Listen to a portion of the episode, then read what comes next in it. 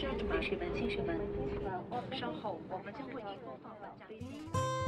普及航空知识，讲述航空故事，畅游航空历史，吐槽航空趣闻。哎，我这句怎么不押韵欢迎？收听东半球最专业的航空科普网络电台航空大航话，空大《航，空大话航》。空大话。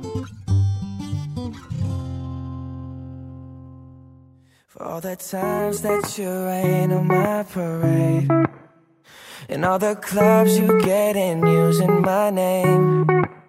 聊航空说大话，欢迎收听东半球最专业的航空科普网络电台《航空大话》，我是黑人。我是小六，我是石头，前一段时间，以携程为代表的在线的机票平台被顶在了风口浪尖，因为他们使用了各种黑科技的手段来忽悠消费者获取利润。当平台开始让代理商们互相比价，压榨代理商利润的时候呢，代理商们其实也就可以绞尽脑汁的获取更多利润，来确保他们能够生存下来。嗯，而这些在线订票平台其实起到了默许这个行为存在的这样一个作用。嗯。大家在平时的订票当中有没有发现过觉得自己上当了这种事情呢？有啊，当然有啊。前两天在去哪儿网上给妈妈订去旅行的机票，然后就是去云南嘛，从北京飞的话是一千四百多，结果退完票之后。就因为行程取消嘛，然后退票，结果就还了我两百多块钱，退票费两百多吗？不是到账还掉我两百多块钱一千。四只到手就拿到对两对百多。对，等于我损失就就一天，我就第二天取消的，就损失了一千二百多块钱。you 还有我们经常有的时候买机票会发现，其实自己购买的是一个很高价的机票，应该是经济舱的一个全价机票，但是呢却没有免呃免费的这个退改签，或者说同样要交很高额的这个退改签的费用。对那么这个实际上也是一一些手段了。一般这种情况都发生在代理的环节下。对对对，呃，我这边呢碰到过事儿，就是去年本来我妈也想去澳大利亚，然后付了很高的一个费用。那么他们找的团不是我们这种大众的网上的团，而一般是好友间推荐的某某某某旅行公司，你肯定没听说过。嗯。然后由于特殊事件不能去了，就基本上到手整个的不到百分之十，可能只有百分之五的旅行费，嗯其中也包括了这个退票的钱，嗯，所以这就是损失非常大。嗯，那基于我们自己本身的血泪经历，钱呐，money，所以我们特别在网上深挖了一些代理的手段。嗯，那目的不是让大家觉得产生一种抵触的情绪，因为毕竟代理也给我们提供了很多的便利，而是站在一个消费者应该有知情权的立场上，对给大家找到了这样一些信息来和大家共享和分享。嗯。所以就有了这期节目，我们来扒一扒机票代理的那些黑科技。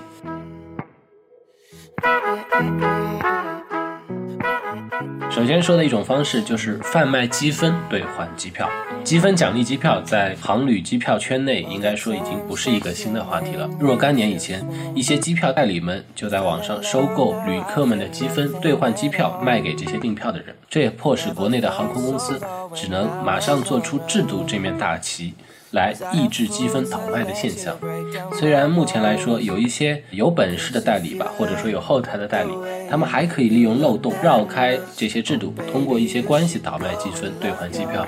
但大多数倒卖国内积分来换购机票的代理都受到了制度的打击，也就没有生存的空间了。随后，一些代理就开始玩国外的航空公司的积分，市场上曾经出现过大量美联航积分兑换中日航线的这种。以非常低的价格来吸引大家的眼光，导致美联航调整兑换表格，中日航线兑换所需要的积分大幅上涨。市场上呢，也曾经大量出现兑换加拿大的航空，包括北亚到东南亚的这种航空的例子，应该说屡见不鲜了。曾经失落、失望、失掉所有方向，直到看见平凡才是唯一的答案。那有网友说啊，当时代理商都说好了，这些积分不但便宜，而且是安全的。但是我们这边想告诉大家是，代理商没有告诉你的，就是贩卖积分的行为本身是违反航空公司规定的，被查到的话，机票是有可能会被取消。那到时候你可能会面临登不了飞机的这样一个风险。目前呢，主流的国外航空公司都有反欺诈的部门，有专人利用技术手段来监控积分的交易和消费。如果出现疑似贩卖的情况，关账号和把机票取消绝对是毫不留情，而且必然会的一个导致的一个结果。所以说，前面一段时间互联网上出现携程供应商的情况，其实背后也就是这个机票的积分兑换被监控到的一个例子而已。嗯，所有的事情都是只要有足够的利润，就会有人铤而走险。尤其是商务舱来说，因为利润更丰富，所以有很多人会用积分来换这个商务舱，也比较有利于商务舱机票的消费。根据刚才说的那些，应该说背景的信息和故事吧，我们给大家总结了几个注意的方面。第一个方面呢，就是如果购买积分的机票，就要做好心理准备，这个机票有可能面临着被取消的风险。第二个呢，如果在不知情的情况下购买到了积分的机票，那一定要向那些平台进行投诉。要知道，这个是我们每一个消费者的合法权利，因为预订平台的这个行为，它是违反这个航空界的规定的，那你的权益是可以得到保证的。如果你不知情的话，第三呢，就是注册账号，包括我们各个旅行网站或者订票系统的这个账号，你们的积分要做好自己的安全的处理，比如说设置好专门的密码，以免这个账号被盗，被用作这个不法的用途，保护好自己的账号，这也是非常重要的。对那另外一个手段呢，就是取消机票，重新订更便宜的。在解释这个问题前呢，先做一个小科普。嗯、我们都知道呢，飞机的舱位是分呃经济舱、头等舱等等。那么在同等的这个舱等下面呢，又设立了若干个子的舱位。比如说 Y Y 舱呢是全价的经济舱，那 E 舱呢就是一个低价格的这么一个经济舱的仓位代码，它是不能累积里程的，呃会但是会比较便宜。那同时呢，航空公司会控制 Y 舱和 E 舱的数量，比如说提前一个月你就能买到这个比较低价的，呃带折扣的 E 舱的机票，而当天呢就只能买到 Y 舱的全价的机票了。那么在经济学里呢，这个叫做价格歧视，榨取消费者的剩余价值。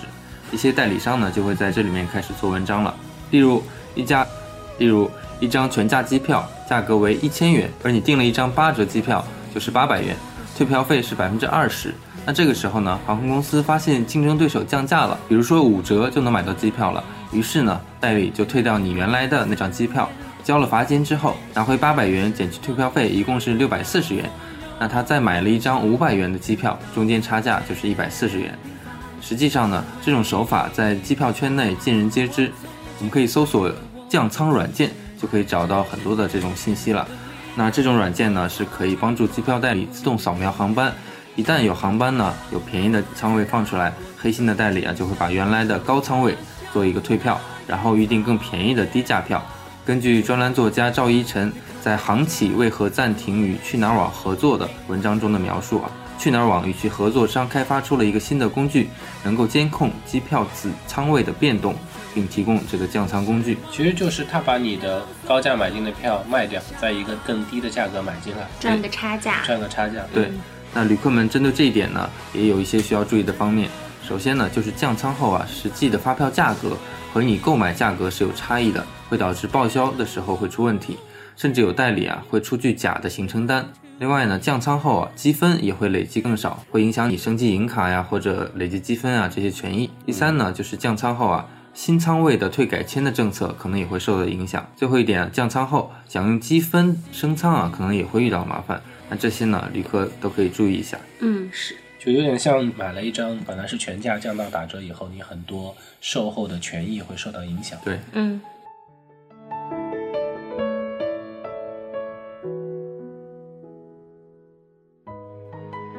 那接下来呢，为大家扒一扒第三点，不按航空公司退票改票规定。那在最早的时候呢，有一些机票代理开始不按航空规定给旅客进行退票和改票，比如有张机票可以退回五百元，但是代理告诉你只能够退回呃机场税五十块，航空公司就禁止代理商不按客票规定进行退票改票的行为。因为这种行为从某种意义上呢，也是损坏了航空公司的口碑。这也是为什么航空公司要和去哪儿网站闹翻。哦，那我那前面呢损失的一千二百块钱是不是被黑掉了？但是聪明的代理商们并没有就此打住，他们在在线平台上又创造了一个叫做旅行套餐的东西。也就是说，你买的不是机票，而是一个旅行套餐，其中包括了机票和旅行代金券。这样的套餐呢，你是不能够退票，或者或者是会被收取巨额的退票费的。那有法律专家解读说呀，这个旅游平台和消费者签订了旅游服务合同，而不是机票购买合同，且在购买前也公示了退改条款，并不能说这些旅游平台没有合同契约精神，或者是违反了合同法。航空公司和行业协会从保护消费者角度，并不认可此说法。逐步的，这种套餐行为成为了一场对赌的数学游戏。代理商们卖比航空公司公布价格更低的价格来获取流量，虽然看上去是亏本的生意但只有能在几个退票旅客上赚取退票差价这个生意呢就是赚的。以下呢我们就为大家来演示一个案例。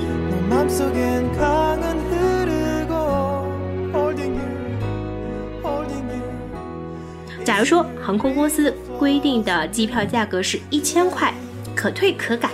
但是我们的呃聪明的这个机票代理商啊，卖出了九百八十元的机票加旅行代金券套餐，不可退也不可改。自然呢，我们这些对价格有敏感的消费者就很愿意去购买九百八十块的套餐。这个套餐就是等于不但有机票，还有一个旅行的代金券，对的，可能几百块钱的代金券。嗯，表面上看呢，代理商呀是亏损了二十块钱的机票和成本为二十块代金券，合计可能就是四十块。如果一百个消费者中有四个消费者要求退票未遂，代理商净赚这四个人的机票钱四千块，刚好就和成本相互抵消了。换种说法就是说，代理商要对赌旅客的退票率。也就是退票率低于百分之四就能赚钱，如果多于百分之四，那就是亏损。对，其实就很像我们非常熟悉的订机票的时候，他会告诉你一个最低价格，啊、那最低价格可能比次低价格仅差一点，对对对，但是它其实差了一个退改签。对，嗯，很多人没有看到，但是这个其实退改签非常重要，因为你如果一旦发生变更，你是全额损失的。是在这一点呢，旅客们要注意了。首先，在购买机票时，我们要仔细的浏览退改签政策的说明。第二点呢，在购买此类套餐类机票产品时，要格外慎重。我知道了，我当时买的机票好像是套餐，所以就嗯还有就是说，为什么你乘游轮出去旅游的话，它一个舱位多少钱？你把它每个舱位的钱算下来，你说我把这个游轮包了，它是不会包给你的，它要跟你谈一个更高的价格，因为它当中有很多的差价是隐藏在里面的，就代理这边的费用，你还包括游轮啊，就是众筹旅游对吧？我们给大家在游轮上面播航空 的新闻嘛。嗯。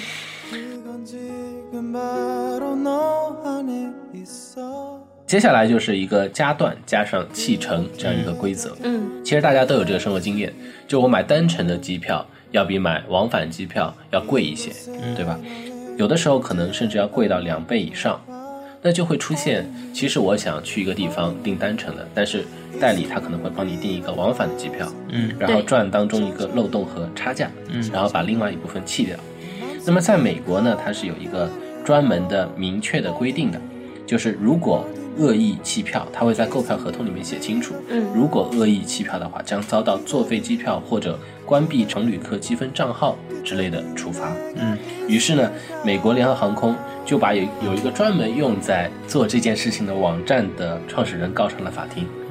认为这个网站处于不正当竞争。不少网友啊就力挺这位创始人。随后呢，芝加哥法院认定，由于芝加哥这个地方它不具有此案的管辖权，所以驳回了这个起诉。美联航的起诉也就没有再继续下去。而在中国，代理商们自然想尽一切办法要钻漏洞来赚这个钱，所以机票是按正常价格出售给你，但实际上可能通过加段。弃乘这样一个方式来降低成本，即使航空公司在不断的禁止代理商们进行这样的预定的方式，因为它会面临很多的空座，对，但是最终呢，封杀难度是非常大的。于是我们就会出现一些奇怪的机票，比如你要去一个城市，你会发现他订了两张机票，一个是你到了这个城市，另外是这个城市又到了另外一个大的城市或者附近的城市。对，当你发现这个的时候，你也不要太意外，因为这就是这种压断和气沉在起这样一个作用。那我们是不是平时可以没事儿查一查，可能自己刚好凑巧可以 对利用对它的往返，然后多出去旅游？所以接下来我就要说它带来的不便，也就是旅客注意的几点啊。首先就是购买机票时候要仔细浏览退改签政策，也就是以免加成以后影响你的退改签。我们始终在强调你要注意这个权利有没有损失。第二点呢，就是代理商加成以后，有可能会造成这个差额无法提供行程单的发票，来造成报销的麻烦。有可能你一张机票虽然便宜了，但是你这个单程段的机票更便宜，和你实际发生的费用不匹配，那么会给一些商务人士的报销带来麻烦。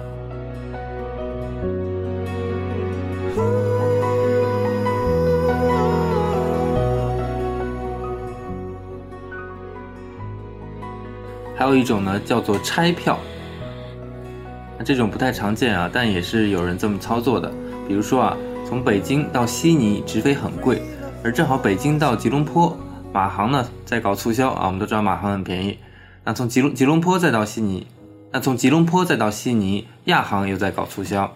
于是代理就出了两张票，综合起来价格很低。因为涉及到托运行李和签证等问题啊，这种手段呢，在代理那边实际上不是很常见，但偶尔也会有。其实很多自由行的旅客啊，也会经常用这种方法，但这里面呢，也会有一些风险。首先呢，就是由于分两张机票购买，如前一段延误，那可能后段的行程呢就会受到影响，而且航空公司呢不会对这件事情负责的。另外呢，由于是分开机票，行李啊可能无法托运到终点，如果中间要取行李，也涉及到这个签证的问题。还有一种方法呀，就是呃，机票代理们使用的代码共享。代码共享是什么呢？简单来说，就是 A 航空公司的航班，A 航空公司的飞机飞，但是 B 航空公司用自己的航班号帮着卖些票。比如南航 CZ 三四五航班，但荷兰航空会在市场上挂一个 KL 四三零二的航班号，帮南航卖些票。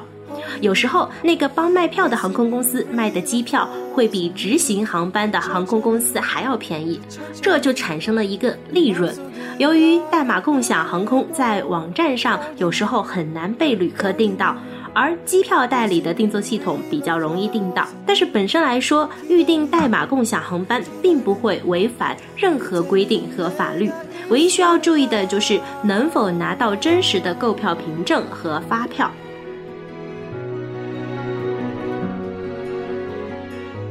还有一种就是出票地，通常发生在国际航班或者跨国飞行的时候，买了机票的地方是拿不到机票的，要跨国才能取到这个票，听上去就非常麻烦。我们把这种一般叫做 SOTO 票，英文是 Sale Outboard Transform Outboard。航空公司会在不同的地区给予代理不同的返点，嗯，那这样子，因为考虑到你在跨地区的地方，因为返点高，所以他就到另外地方去出票了。那么由于出票的地方不同，会给你带来很多的麻烦。最后一种就是利用订票系统的漏洞。那代理呢是通过订票系统来为我们来订机票的。这个系统的后台啊有海量的仓位和票价信息。例如一个航空公司在一条航线上就会有上百个价格，不同的航段组合呢或者航空公司的组合又产生了无数的价格组合，所以系统终归有犯错的时候。例如航空公司捆绑销售北京到香港到悉尼的特价票，但是代理商呢通过系统漏洞拆掉了其中的一段。再比如，在机票上加上某些航空公司的某些航段，会导致系统错误的降低燃油附加费，这也是系统的一种漏洞。所以说，我们通过这期节目啊，把我们所能找到的八种可能会由代理商导致这个价格价低的情况，给大家做了一个解释。也是希望大家在订票的时候能够多长一双慧眼，来通过关注你的权利，比如说退改签的这个权利，对和出具的发票上的票价，来判别这个票是不是像他承诺你给你那个票一样，对，也减少一些损失。尽量能够减少一些损失。